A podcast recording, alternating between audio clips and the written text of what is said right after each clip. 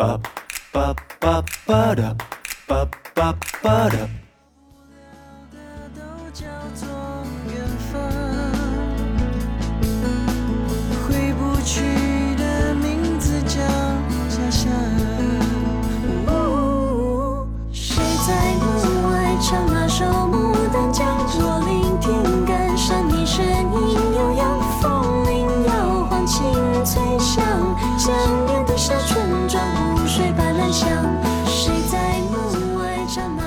大家好，这里是无用主义，我是小英。我是查理，我是 Q 总，我是馒头，这是为第二期专门录的一个片头。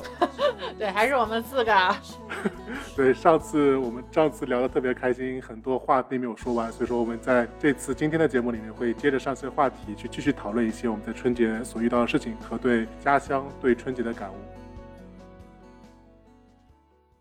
哎，那所以查理，你刚才是说初一的时候，你们老家是会吃点非常不同的东西，是吧？对我们大年初一会做一些特别的菜，嗯，应该每家每户都会做吧。我家都还用柴火灶，哦，就是大锅的，所以一大早就会用那个大锅煮一道菜，叫做长命菜。杀人偿命吗？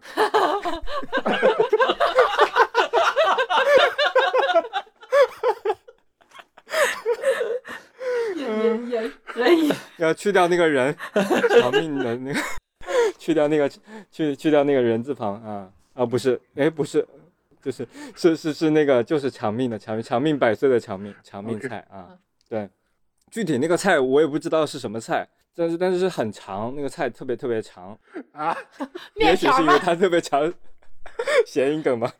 对，就是菜，然后萝卜，然后还会有一些什么猪肉放进去。不是菜很长是什么意思啊？就你们那边的什么菜叶都不都是不切段儿是吧？就直接往里面扔，所以它很长对对对，啊。就是它那个菜可能有嗯、快接近七八十公分，嗯，啊，那是什么菜呀、萝萝卜怎么能实现七八十公分？对，某种绿叶菜吧，但是又有点像芹菜，它的杆子特别长，哦哦，嗯，你一说我我就是想到好像是秧，就是什么爬墙虎那种东西，啊，就就那种的，我我我脑子里大葱是吧有这个画面感。一一大早就吃大葱，呃，啊，对，山东大葱有一米一米多了，对，不是，可是大葱怎么能放进锅里呢？让那个一整根。我真不知道那个什么菜，反正就是特别长。就是我妈或以前是我奶奶，就很他们很早就起来煮那个菜，等我起床的时候，那个菜已经特别烂了，所以就是不会整整根菜给你弄上来，他就给你弄一点，所以这个是一个长命菜。然后还有就是，我不知道你们过年拜年的时候会不会就是给来的客人准备什么特别的食物吗？特别的食物来一份儿，来一份饺子。不用饺子，瓜子客人就是瓜瓜子、花生糖，然后就是每个那个客人来都有有一个带硬币的饺子，直接给钱不行吗？对我们那边就是会准备一个特别的叫呃橘饼茶啊，那个哦就是用嗯、呃橘饼，我不知道你们有有没有见过橘饼啊，没有哎，没见过？只知道柿饼。类似类似那种做法吧，就是它是把那个呃橘子，然后用糖去橘，就是哦变成一个类似干货的东西，然后像那个蜜饯用它来金桔儿泡茶。有点。对对对，大的哦哦，蜜饯金橘子，哦，金橘子。对，用它来泡茶，然后每个来的宾客都要给他倒一杯这样的茶，这是比较特别的吧。其他的话也没有什么，而而且就是每每家每户都是这样，嗯，我发现你你们那边的食物好同质化呀，就感觉去不同的地方串门就吃的是同样的食物。这就是为什么缺乏胃动力，好痛苦。感觉在全县吃饭，你知道吗？对，在整个县县城吃一道菜，嗯，这这个应该是最好的东西了，就是说，应应该是过年的时候能够拿出最好的嗯东西了。而且每家每户都会对自己的那个辣味特别自豪。对对对对对他自己家腌的是最正宗、最地道、最对，来吃点我这个，来吃点。就 感觉好像跟别人家有什么很大的不同一样，其实都对大同小异。嗯，你就只要走进去，他就把凳子拖出来，来坐下 来，来吃下我们家的辣味，和人家家不一样的，然后给你倒酒。嗯，就很尴尬。你们去那个串门的时候，人家家里会有什么，比如说本地才有的食物吗？我我主要重视他摆什么水果，如果他摆草莓，我觉得这家人就挺好，挺大方；如果他摆橙子，我就对这家人比较有看法，因为那个橙子扒不开嘛，可能一个橙子啊、来好多波人都不用换，那草莓肯定是来一波人 清一波，来一波人 清。一摸是塑料道具。那那那倒不至于啊，不大家都是真实。反正你还有你要看什么人来，有可能是比较壮的人来，你就赶紧换上草莓；如果是一般的人，就还继续摆那个橙子 对，上海这两年好像是车厘子比较多，因为车厘子也很大个儿嘛。啊。对对，就要越来越贵的嘛。嗯，然后车厘子之前我记得是基本上每家每户都会放甘蔗，哈，就是那个 这这种下次就不去了。节节高是吗？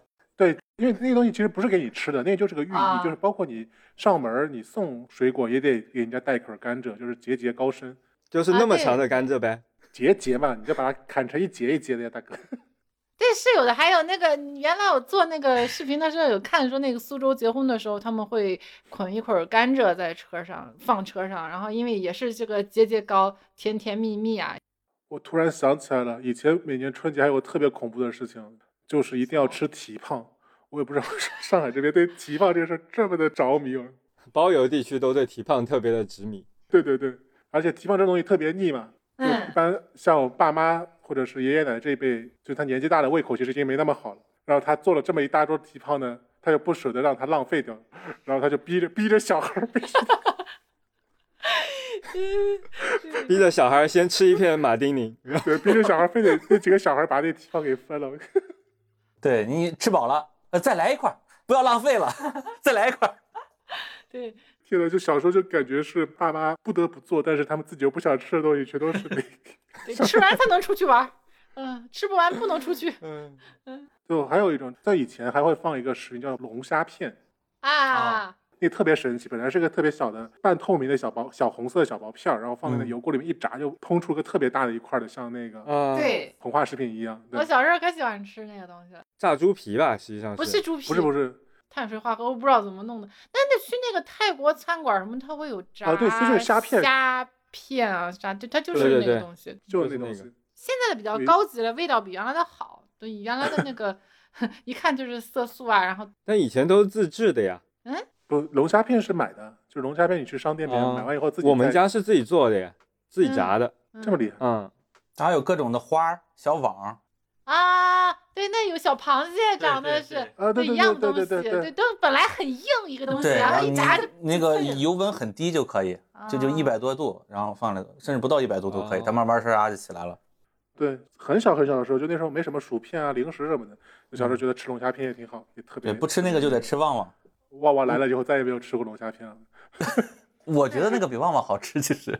真的关键是现炸的，其实是对呃，然后剩下好像就各种干果吧，什么瓜子呀、松仁儿呀、开心果呀这种。对就以前果盘也是，它果盘也是中间一个小圆盒，啊，那个我们家也有，那个是有的，是吧？对，中间有一个小圆和，周围有就是它像扇形的吧，反正围在旁边一圈儿，然后就对每每个里面会给你放点不同的 葵花籽儿、西瓜籽儿、白瓜籽儿，放夏威夷果的这种也要拉上黑名单儿，你这根本就夹不开，没空吃，浪费我的时间。你要这样对，要是摆那个有，要是有摆那个山核桃仁的，这家就是以后要早点去。嗯，一般来说是一半一半是那个坚果，一半是糖果。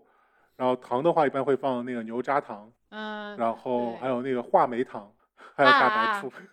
呃，放大白兔的是好好亲戚，然后牛轧糖太甜了，不要吃。啊，什么有徐福记那些什么凤梨酥啊、草莓酥什么那种也挺好，你喜欢这些东西。你们真吃吗？我真的，我去人家 饭店我就坐那儿，我就他非得递我手里，我就拿着。就我觉得很无聊呀，那那那大人在那聊天，在那寒暄，这那小孩就只能在那搜索有什么吃的，然后就靠吃东西打发时间了。你知道我我一进门啊，马马上第一句说，哎，你还认识这个爷爷吧？啊，这个小时候抱过你，你还记得吧？谁记得呀然后我说，？哎呀，都长这么大了。然后你就感觉很羞愧，就好像你小时候断片了一样，就大家都聊一些你干的事儿，但你自己就你自己不知道，全部人都知道。然后就我我就我特别讨厌这个时候，就是我基本上就坐那什么也不干。啊，没有就开始吃东西转移注意力。你那个应该是已经大了吧？应该是成年以后了吧，或者是至少是青春期以后了。你们他说你小时候都是就是你还还还是抱着的时候呢，对啊，那你就问他，你现在你现在还抱得动吗？十来岁十来岁就就说啊，你记得你那时候怎么怎么样？太你你不是你你你那个时候你就你发现这个信息不对称就对吧？就就感觉很很尴尬了。就 大家都在讨论你的故事，但只有你自己不知道。对。这一屋子人都显得很亲热，然后你就不认识他，了格格不入。然后就哎你在哪上班啊？有对象了吗？其实他也不关心。但但就是就是套路都要问一下。对，然后你你就就是，而且关键是你一天拜年，你这个七八遍，就是就我我真的我真吃不了东西，我就是就是那是最难熬的一天，基本上都会夸你长高了，也不知道他的那个参考线是什么。就抱着时候嘛。二对，二十年前见哎呦，的说，都长那么高了，一 年都我会变上次漂亮抱你的时候，你还在你妈妈肚子里呢。对呀、所以就要靠吃东西来来来打发时间，来转移注意力，来就是，然后你那个东西你就要在心里面细细的品味，去评比它这家的怎么样，那家的怎么样。呃而且我真的是觉得，就这两年可能氛围还不太一样了，因为这两年可能大家都有智能手机了，爸妈们也没有那么啊热衷于聊天了，他们自己也在刷抖音。就以前，对以前就感觉父母就每次到春节就各种开始聊天，但你知道吗？就是能聊的东西又很少。然后我就基本上每年春节的年夜饭那个饭桌上，我就得把我从小到大做过的丑事、好事，然后 不好的事情从头到尾听一遍，每年都得听一遍。差不多。那你这就是欠缺一点创作的意识了。对，每你看人家起床吃饭，每年都回去过年，结果拍了一部《四个春天 》。好吧没有给他们提供新的糗事的素材。你们那个就是过年的水果里面有芦柑和青枣这两个食物吗？芦柑是什么？芦柑就是橘子呗，对吧？不是柑，就是它皮稍微厚一点，然后里面的肉没有那么软，但是很甜。啊，你那边也有是吗？对，但是我除了春节，从来没有见过有人吃芦柑，很奇妙。我们那儿很偶尔很偶尔吃过，但是忘了什么季节了。它也不好吃，但是就是我们那儿不产不产那个东西，后很后面才有芦柑这个水果的。可可能就是现在也不产。可能它那个颜色比较好，我觉得就是这个橘子，就是金灿灿的东西，在南方过年就特别特别重要。广东这边都是嗯专门有一盆儿那个橘子假橘子树，他把那个橘子哦，不是假橘子树，是真的橘子树。哦，可可是那个橘子是后来扎上去的呀。橘子是假的，哦，不是，我们家是能够买，就是很多人家都可以买到真的那种小盆的橘子树，然后上面可以摆绑红包啊。但那个橘子不太好吃，嗯，这这广东这边是它齐齐整整的，一圈儿一圈儿的均匀分布了好多橘子，然后就是对他说是扎可能上去深圳更重视效率了吧？对对对对，装饰效果，对效率比较。关键是以前冬天其实没什么水果，苹果嘛，青枣你们吃过吗？吃过呀。吃过。不是，它是那个嗯绿的枣儿，不是冬枣。绿冬枣是红绿相间的，然后最后会变红。它那个青枣绿的，然后挺大的，牛奶枣后这也是后来出来的水果。差不多的吧。不不，它不它不甜，它是一个不是很甜的枣，它像一个枣儿和苹果和青苹果之间的一种东西，我感觉。就我感觉我们那个冬枣就是就是平时吃的那种干枣，没有干之前没有，然后不是一个东西也不不是一个东西是吧？啊，这么这么大呃，我不是我说我们嗯吃的那个啊？个对，我们是那个啊他说那那个很大是吧？就是有有个小苹果那么大呀。有，如果大的话是大鸡蛋那么大。嗯怎么了？就是福建只有在冬天才吃青枣。好像是，也可能我也没有在冬天以外的时间回去过。对，我觉得主要是这个原因。可能对，可能你们那边已经很流行这个水果了，你只是不知道而已。对嗯，我发现南方很多水果我都没太吃过，认认认不认不上来。你在深圳还没有吃很多那个水果吗？南方水果不是水果它特别多吗？它它是各种奇怪的各种水果，基本都不吃。什么红毛丹啊之哎呦，都不吃，我我吃西瓜，吃香蕉，就是皮啊，什么杨桃啊，什么芭乐啊，哎呦，芭乐这个。啊，我们家就是有现在有反季西瓜了嘛，过年就开个西瓜，有谁来了给水果吃，拜年就给人家点西瓜哎呦，给西瓜那是大伙儿，那。我我就一个劲儿的劝大家吃西瓜，因为就吃不完，最后都是我的。吃瓜群众聚会。，对，吃瓜群众就是这样。啊要能去拜年吃上西瓜呢，真是嗯很好了。就是现在什么东西都有了，反而就是那种过年的氛围就没了。对对，尤其食物这一块儿，比如说像以前那个汤圆儿，基本上每年一年四季就只能在春节吃的，那现在汤圆儿这个事儿哪都能吃，对，是那天我我是想吃汤圆了还是怎么，然后晚上点了个那个自有超市嘛，有那个外卖，然后它就速冻的，随时就可以送。速冻，对。对，原来就不不可想象这种东西。那饺子也是啊，速冻的，随时送过来。我爸爸他们家是宁波的嘛，然后，宁波人对汤圆的爱好就很奇特，他就是会有一般会有芝麻馅儿的，有豆沙馅儿的，这两个是常规的，然后还会有肉馅儿的，哎，肉的好吃 对，有那就是荠菜嗯冬笋馅儿的，哦。你们为什么不做汤包呢？你看 就不一样呀，那个它不一样。它那个呃外面那个弹的那个口感，对其实你像元宵，呃，你们叫汤圆儿是吧？汤圆儿、对，粽子还有月饼，我都觉得南方那个肉的好吃，北方的不好吃。实际上，北方的就是素的，然后蘸糖是吗？呃，有有素的蘸糖，也有枣的，也有往里加红糖的，呃，反正都是甜的。就北方没有咸粽子。哎，那很奇怪，就是我小时候只吃过你说的那几类粽子，我从来没有吃过肉粽。肉粽好像是江浙包邮区他们那边是。，对对对，就是我也是，就是我我啊。姥姥是苏州人，然后就是就是后来他们那儿有亲戚来会带这种东西，我说哎这个玩意儿好吃，就就是汤圆也有肉的，然后月饼也有肉，月饼小时候我也没吃过肉的，可能福建的粽子里面得放一只鸡腿吧，放不下发现，放一只龙虾，后来我我发现其实每个地方包粽子用的粽叶都不一样，是的，不一样，呃对对，我原来以为都是一样的哈，就但实际上是呃那个北方的和这个江浙的和就是广东的好像都不一样，我到现在也没研究明白。哦，还有放蛋黄的好吃。那肯定啊。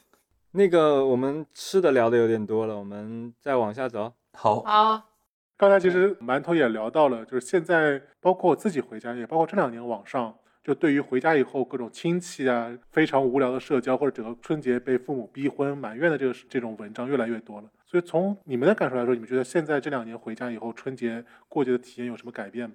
请查理发言吧。我们这两年都没过年回家。嗯、怎么说我我其实很少有感受到网上那些文章说的那些反感的情绪，因为我这几年回去，实际上我是一个功德圆满的人，衣锦还乡是吧？也不是衣锦还乡，就是我已经有了太太，有了小孩，作为一个福建人应该完成的事情，我都已经完成了嘛，所以，对吧？所以回到家，大家也不会说我什么，就还挺开心的。然后就是我们又是一个大家庭，然后家庭成员彼此的关系都挺好的，所以就是过年回家还是挺开心的，其乐融融。虽然聊一些有的没的。的话题可能去年也聊过，但是再聊一遍也还是很开心。然后我们每一年回去都会就是开我奶奶玩笑，让她讲她小时候被拐卖来福建的故事。突然聊出了。对，所以我对，所以我就是嗯、呃这两年也有点想说啊、每次回去过年的时候听奶奶讲故事，也拍一拍她。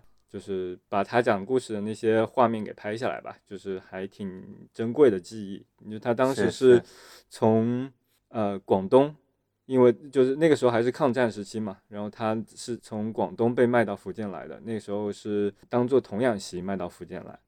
然后他自己嗯就很争气吧，就一直就即使被拐卖来，然后他也一直记得老家的地址，就一直记住位置在哪里。然后很多年之后，就是我们家花了很多力气，然后根据他说的那个具体的位置的描述，还是找回了之前的那些他在广东的那些兄弟姐妹。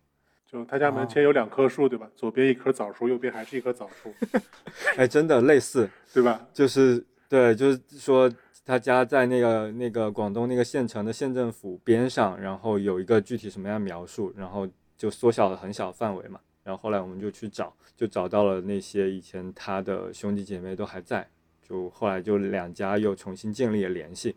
这个我觉得就是我们每年过年都会聊类似这种追忆过去的故事，还是挺开心的。你奶奶故事和我奶奶故事还真挺像的。她是台州的，然后他是从台州被当成童养媳卖到了宁波，然后再跟着我爷爷一起到了上海。嗯嗯，但是他可能没有你你奶奶那么执着，也可能他后来那个知道自己有能力了以后，其实年纪也太大了。哎，你们嗯可以把你们俩奶奶这事儿拍一拍吗。哎但我奶奶已经走了，拍不了。啊，哎，说到哪来着？就是那 Q 总和那个呢，和馒头呢？呃，他们他们不都说已经不回家了？呃，也也不是啊，就是呃，实际上就是老人在的时候，就是爷爷奶奶这辈人在的时候，其实过年还是，嗯、就你感觉有人有过年这个需求，然后其实都是一家人嘛，然后你觉得你就这么做，就是也也也也怎么说，就满足老人一个愿望吧，就你也感觉是是是很好的一个事儿。但是就是老人不在了以后，其实这个。呃这就相对淡一些了，因因为实际上就是在我父母这一辈，起码我父母他们对这个呃就不是特别的呃在意。就原来我们我们说过年，基本上就是说三十儿、初一、初二要在家，然后往后也就出去玩了。嗯，呃，所所以说现在实际上就是你要不要回家过年，就是我我父母也没有这种就是要求。然后在这就其实我回家了，就前几年回家的话，可能家里吃顿饭，然后这个多数可能就跟同学聚聚会。然后跟原来的朋友，然后一块儿呃，这个吃顿饭聊聊天儿。然后，但是你发现，其实过年回家那个时候，呃，打车也不好打，开车也不好停，然后饭店也不好订。就说现在感觉，其实过年回去和平时回去，就是说呃看父母的话，可能感觉差别不大。就是他，因为他不是说像之前老人在过年，你要把一大家人都聚在一起，因为大家都是只有过年有时间回来嘛。呃，然后和其他的亲戚什么的回老家了，你就去看看嘛。对吧？然后这个这个平辈的，然后平时其实也走动也联系，现在也很方便，微信什么的。我觉得馒头说的挺好，就是你说到那个现在可能过年回家那个需要是越来越少了。对，就我现在过年回家，然后包括说大一大家子聚在一起，可能也就是因为我奶奶还健在嘛，然后整个大家庭都会呃因为有老人还在就会聚在一起。但我也不知道说如果我呃奶奶去世之后。那会会是怎么样子？其实我也有点想象不到吧。按照以前就是你们家族其实就算是分家了嘛。嗯，如果没有共同的上一辈在的话，就家族就开始分开了。就是你可能你爸爸，你爸就成为了家家族的领袖，以后所有的事可能都围绕着他去开始操作。嗯嗯，然后我还有一个感觉就是说，就实际上过年这种事情就是一种就是。就他用一种很有仪式感的方式吧，去强化一些这个传统的这个价值认同。现在就尤其我们这一代人成年了以后，就是就即使是你有你有下一代，你对下一代可能不会是像我们父母或者是就是爷爷奶奶对我们这种要求。其实我原来就感觉之前说到社恐嘛，就是说其实我跟熟人生人我都没有社恐，但是我过年回家多少有一点障碍。就就因为你你实际上是你从一种社会社会结构来到另外一种社会结构。就在那个地方，你说话什么都要注意，因为大家都是各种关系。对，就是有种有点打回原形的感觉。嗯，虽然你一年就跟他说一句话，那也是亲戚。就但那个时候，你反而你需要比较注意。啊，呃，就就是其实我我我就说我不太喜欢去走亲戚嘛，就它是一种比较传统的社会结构，在那个情况下，你要按照那种方式去交往，其实平时是不适应的。或者就是不管你多大，或者是事业做什么样，在那个结构里面，你其实还是个孙子。名副其实的孙子，是是孙子倒无所谓，其实只是不太适应。就是说，你你如果让我常年当孙子，忘了怎么装孙子了已经。对，你说常年当 当孙子也行，但是你老是来回切换，你那去那儿就两天，一年就两天，就是那两天你总是不适应。嗯，对，就想逃避那个义务，就不想回去履行那个义务。对，就是就是，实际上多少有点这种想法。小英呢？你会有你可能一直待在上海，可能这种感觉会更弱一些。哎，对啊，就反正我觉得待在上海呢，就是因为你们其实刚才说，因为你们在离家了嘛，所以对你们来说，团圆是个很重要的过节的一个价值。但是因为现在，比如通过微信或者平时高铁方便了，可以随时可以回去，团圆的这个价值就没有了。但是 就在上海，本身团圆就比较简单，但可能对于过去来说，会有一个非常重要的仪式，就是传宗接代，催促你传宗接代。吓我一跳，我以为现场啊，想的你想的太多了。就平时我爸妈基本上是很那个很宽松的，包括这种亲戚基本上也不会管你的这种私生活，但大家相对来说比较宽松。但一般到过年这个事儿呢，就一定要说上两句，对吧？哎呀，女朋友找了没有呀？什么时候结婚呀？快点有小孩呀？奶奶想抱第四代呀？就这样。所以我前两年比较煎熬，可能就是我三十岁左右那几年比较煎熬，因为每年都会被催。然后这两年呢，我觉得就突然又轻松下来。我觉得一方面呢，可能是可能亲戚对我可能已经已经放弃希望了，都已经到这年纪了，可能也就无所谓吧，只要能够好好的活着就不错。最关键主要是我妹妹，她现在也结婚，还有了小孩儿，你知道，就只要有了小孩儿，这全整个桌子上的所有的注意力全都会全都会在那个小孩儿身上，嗯，然后就完全就帮我给转移掉了。所以说我现在也过得也挺自在的。哦，你说到这个，就是我刚刚说我现在回家很轻松嘛，是吧？嗯，但是它是有一个阈值不断提高的过程的。嗯，我有了小孩儿，然后发现我弟，然后我妹妹那些都有了小孩儿之后呢，他们就开始催二胎了。对，是这样的。人性的贪婪，嗯，我觉得刚刚还有一个你说的，就是大家其实可能不是你家里不太催婚了，可能很多我觉得身边的朋友就是他们家里都不太催婚，也是因为现在这个社会上离婚率呃肉眼可见的越来越高了。因为我觉得父母催婚，他们其实有个很大压力，他们也是来自于 peer pressure。对，现在的情况是都离了。对，都离了，他们也就不说了。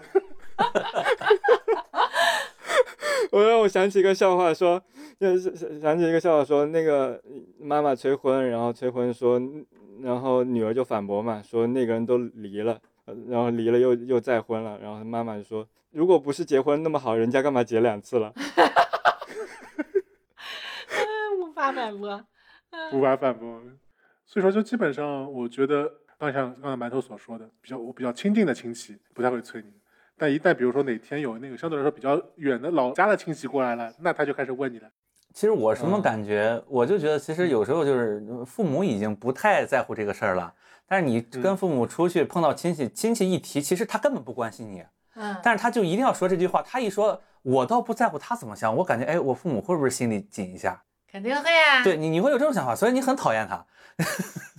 对啊对呀。呃，就是，然后我觉得其实父母还好，就他说咱就就是就实事求是的聊就是了，对吧？你跟他聊一聊上海的房价呀，然后九九六的工作，就他确实是各方面有有有有压力嘛，对环境就是没有达到那种你可以随心所欲对对把所有精力放到这上面。对，但是过年回去就不只是面对你父母，还要面对七大七大姑八大姨，你还逃不开。这这是我刚开始说那个，其实就不关心你的人反而没事在那添乱，就对，是就如果只是 去回去见关心你的人他能理。解。对，啊只是跟爹妈的话没有那么多，没有知道你是真的找不到，不是你不想找。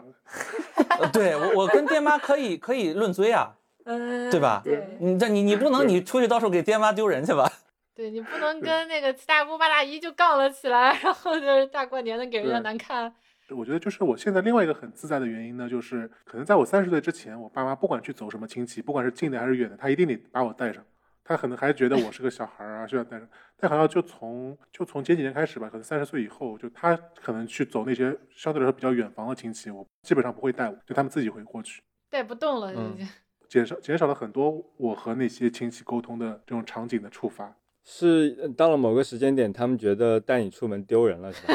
呃，可能和是和和放弃逼婚是一个时间点。对，就是你们现在还会有这个压力吗？就爸妈一定得带着你们去做各种亲戚的串门。我父亲带着我去，他主要是一个什么想法？就是说，其实原来那些都是我爷爷的朋友，嗯然后就是就是，然后他是代表我爷爷去看这些老老头儿老太太。老战友。对对对，然后当然他和他们的儿女也很熟，然后他可能希望以后我可以再去，但是他等到他们五六十岁退休的时候，他发现就是确实整个社会变化了。嗯，就他都已经不在一个城市了，大部分人这里面就所以就可能就就算了吧，就就就原来是一代一代，他实际上是就反正在山东是这样，就是说，呃，拜年的时候初一初一早上，然后这个家里的这个主人就是呃这个这个，比如我爷爷吧，他是坐在家里等着别人来给他拜年，别人基本上就是这些亲戚朋友家就就派一个长子。或者什么就出来，就是给给这些呃其他家去拜年，然后我父亲就代表我爷爷去给其他家这些老人拜年，呃，他如果再往下传的话，就就应该是这个样子。但他后来好多都不回家过年了，你说你觉得他去有什么用？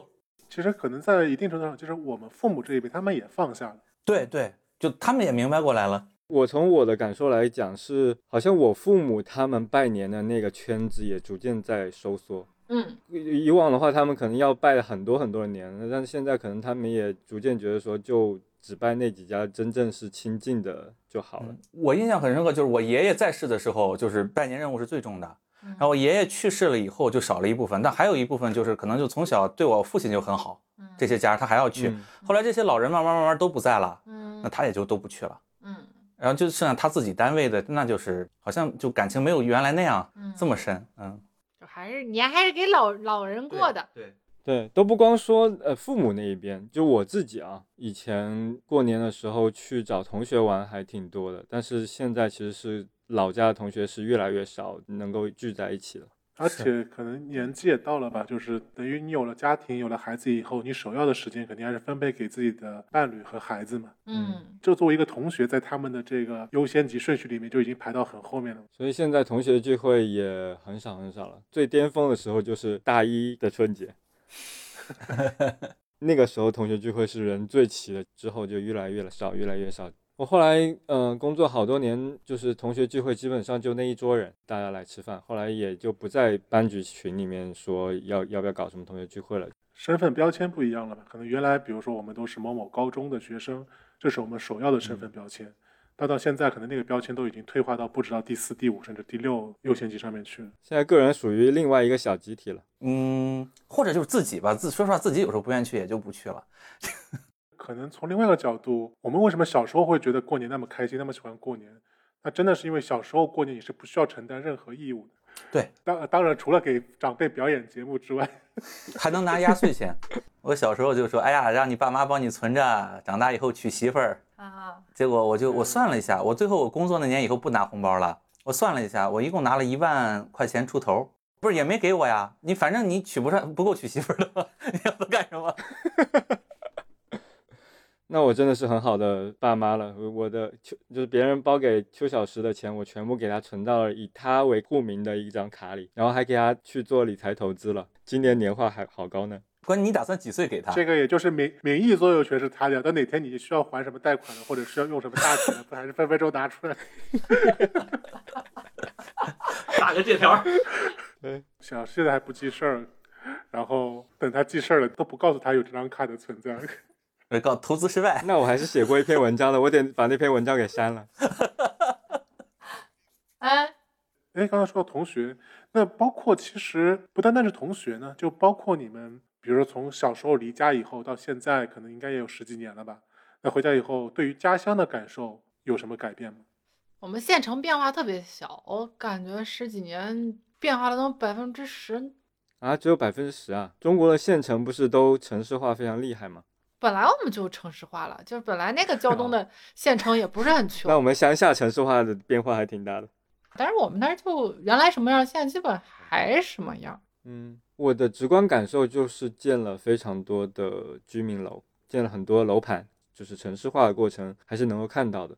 另外一个就是有了麦当劳，高级啊！麦当劳在中国它的开店的筛选的那个标准还挺严格的。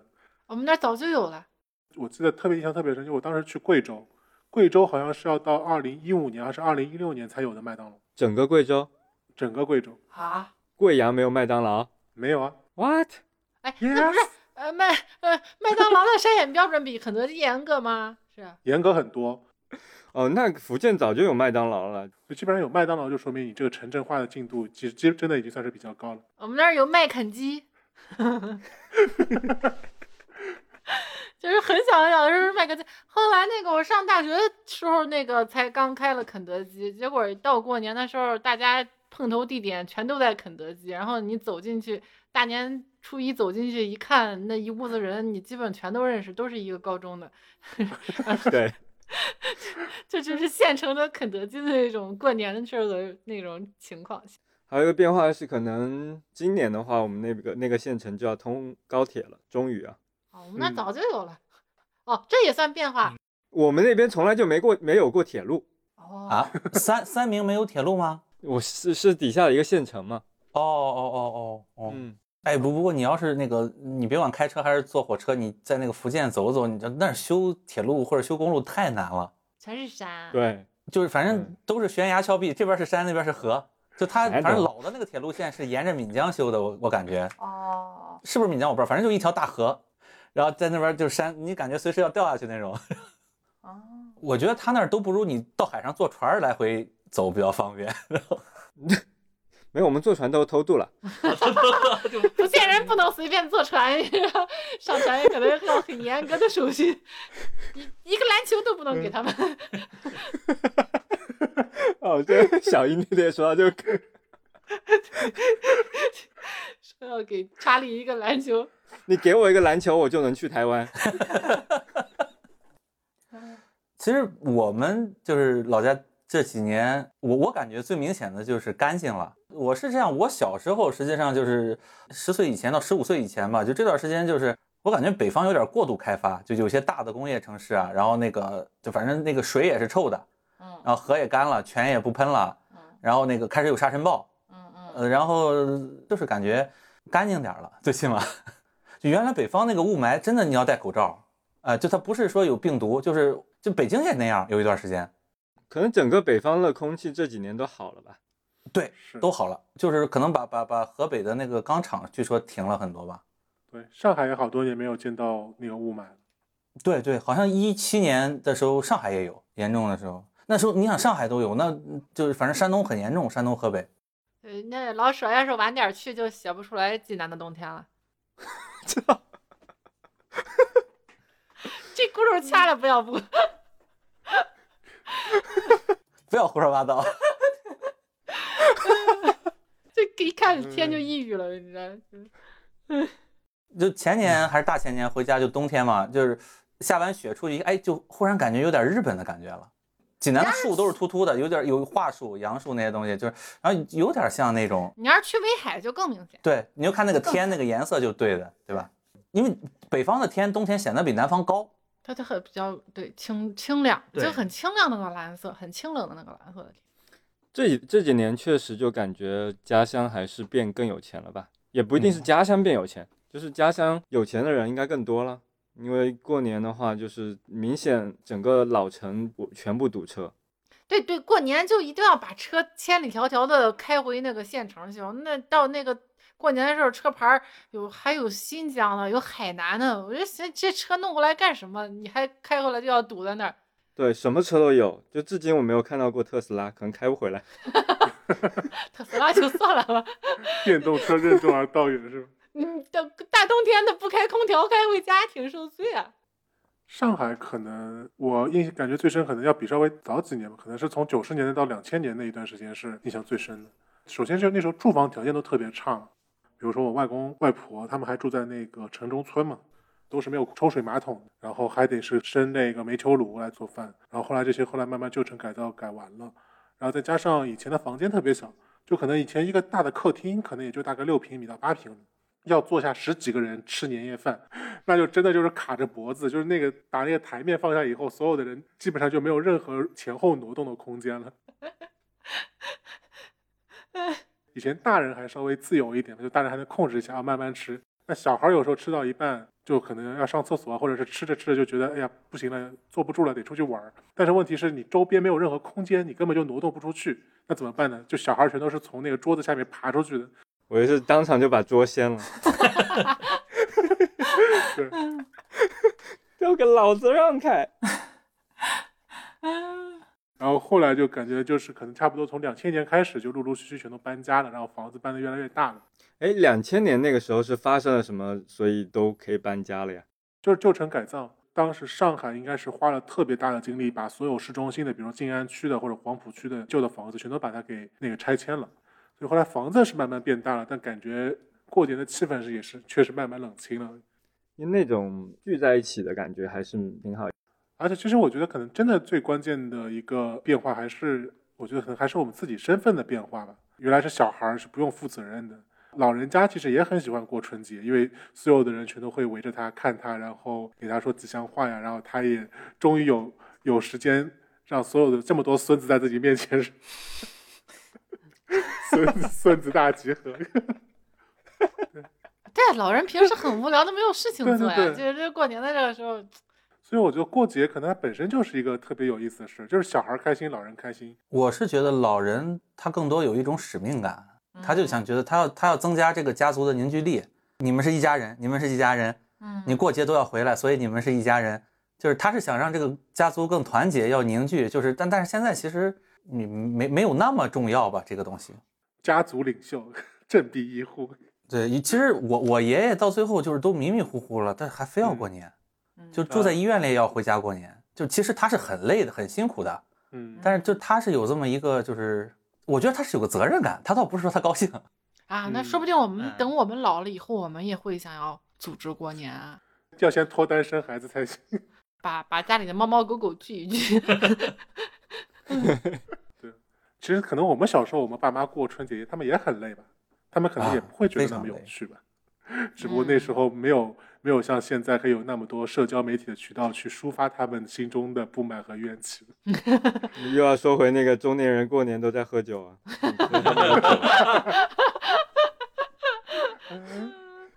反正据我观察，拜年比他们上班累。那个时候还有团拜嘛，对，还有喝酒，从开始过年前一个月就开始各种喝酒。走访老干部，对对对，所以说我觉得就是角色问题吧。嗯我们已经到了一个不怎么能够享受春节的一个年龄了，倒也不是这个社会变了，可能也不是这个城市变了，只是我们的年龄到了这个时候。嗯，也没到那个地步，我觉得还是可以享受春节的。嗯比，如说不回家是吧个？没有啊，你要是有老婆有孩子，你就回家享受春节。如果你不是你从外地回家，基本上你还是不用操办这些事情，嗯，你还是比较轻松的。只是说你旅途很劳顿，就大家还是很照顾你的。其实，嗯，但是如果说你比如说我在这儿，我父母要来这儿过年，那累死我了。嗯你安排吃他，安排他住，还得安排他玩儿，对不对？嗯是是是，对，实际上是这样。所以现在我们还是没有成为一家之主。真正的一家之主，过年都是会很累的，要安排各种各样的东西。我们决定从现在开始分家，我就只要担自己这一家 两三口人就完事儿了。对，反正成为一家主之主就挺累的。我我的那个大伯啊，什么叔叔啊，他们有时候过年还要去讨债呢。啊，非常有过年气息的事情。那那不是都是就是三十之前就得讨完呀？对，因为他也要发那个工人的工资嘛，然后啊就得把上家的钱给讨回来，然后才能发工人工人的工资。所以就是也能看到真正是一家之主的人他们承受的压力这样。对，年关不好过。所以我觉得我们这代人还是挺幸福的吧。因为就可能我们家庭结构变了嘛，就是我们嗯，正好儿，就就就是正好啊，家庭你不是说家庭结构变了吗？然后我们就说太好了，正好。就不用我们承担责任嘛。本来我们这个年龄应该承担很重的责任了，这会儿应该在操持年夜饭了，现在还在呃装小孩承担。了我们这个年纪不该承担的责任。对，不，我们是承担了我们这个年龄不该承担的天真。嗯我们是躺下的一代。逃避了我们这个年年龄应该承担的责任。对啊，因为等于说其实是家族或者说熟人社交这一代的家族的结构，在我们成长过程中正好是分崩离析了嘛。嗯，等我们长大了以后，我们其实就不用去承担那一部分了。对，现在年轻人过年回家承担的最大的责任就是说啊，我的猫怎么养啊？谁来喂？对吧？就是烦恼的就是这个而已。我觉得还是挺幸福的。对，但是呢，问题就是你要面对这个北上广深的房价，就这是新的责任。也那也可以不用啊，比如说像秋招如果在福建去厦门或者去福州，也是一个也是一个路子，哇，也挺高厦门的，房价和上海一样。是真的也挺高的。那就只能去金门了。金 门给我一个篮球，我就能去金门。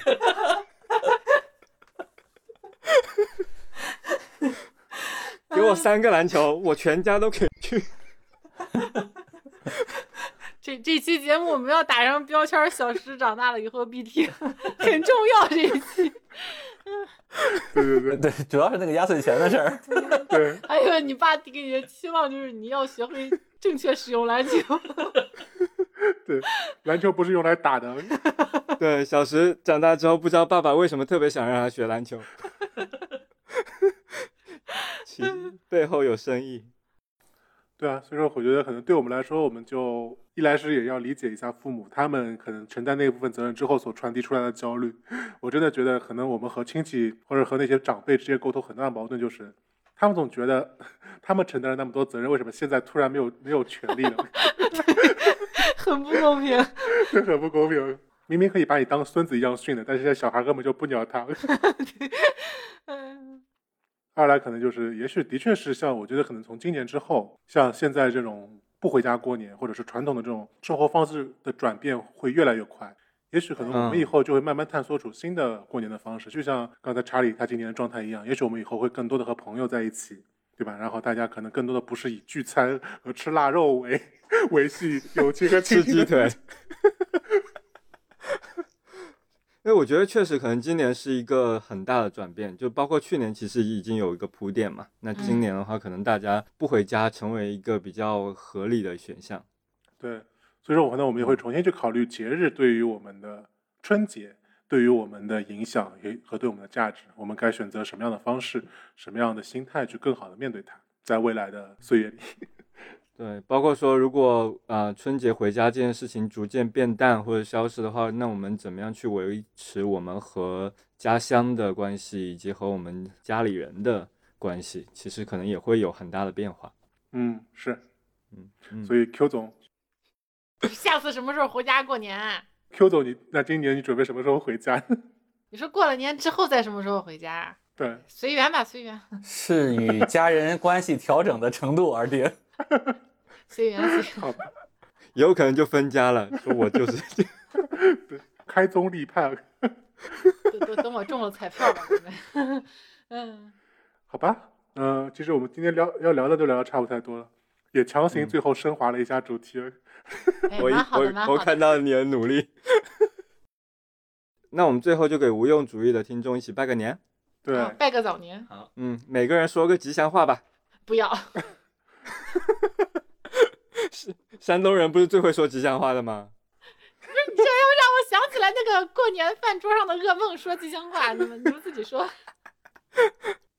那就不用吉祥话吧，就说，就大家说一下想对无用主义的听众说的话吧。从小英开始，祝大家新的一年牛逼哄哄。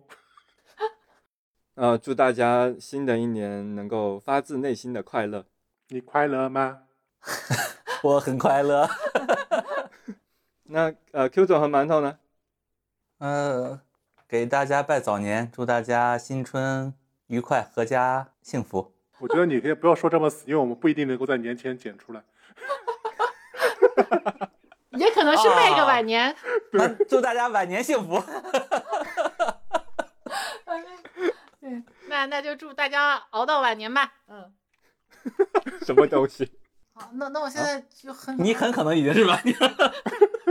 我我可能是晚期啊，我不一定是晚年，你不要给我下这个断语。好吧，那今天还挺开心的，就聊了有史以来最长的一期啊，不知道什么时候能够剪出来，主要看小英了。今天聊了三个小时，嗯，那最后就祝大家牛年快乐啦！啊，牛年快乐，牛年快乐，那今天的节目就到这里了，OK，拜拜，各位。拜拜。拜拜。拜拜，新年快乐！弯的桥梁，倒映在这湖面上。你从那头瞧着看，月光下，一轮美满青石板的老街上，你我走过的地方，那段斑驳的砖墙，如今到底啥模样？